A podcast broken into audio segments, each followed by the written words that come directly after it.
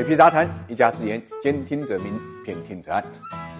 一时激起千层浪。最近一段时间呢，美国出台了一项新规，引起了资本市场的强烈关注，因为它直接关注了两百多家在美国上市的中概股的命运。五月二十号，美国参议院全票通过了令外国公司承担责任法案。这个法案有三个显著特点：第一，在美国上市的外国公司雇佣的审计机构应该接受上市公司会计监督委员会的监督，也就是下属于美国证监会的非营利组织，简称呢 PCAOB。第二，外国公司连续三年雇佣不接受 PCAOB 检查的审计机构，则上市公司呢会被要求退市。第三，如果上市公司雇佣不接受 PCAOB 检查的审计机构，则必须额外披露信息，以证明自己不受外国政府的控制。为什么会提出这项法案呢？美国参议员的肯尼迪表示，一定程度上呢，的确是受到瑞幸咖啡财务造假这个影响。从美国的角度来讲，新法案可以加强监管，保护美国投资者的血汗钱，这个做法是合乎情理的。因为数据显示啊，美国养老金在二零一九年末的资产规模呢，高达三十二点三万亿美金，是美国股市最大的金主。他们也得对美国老百姓的养老金负责。按理说啊，外国公司想要在美国上市的话呢，只需要按照规定办即可。但是中国公司呢除外，为什么呢？因为美国的这项法案与中国的相关法规禁止将会计档案携带出境的是相冲突的。也就是说，中国企业的会计档案是无法提供给 PCAOB 审查的。如果美国的法案开执行的话，那么在美国上市的中概股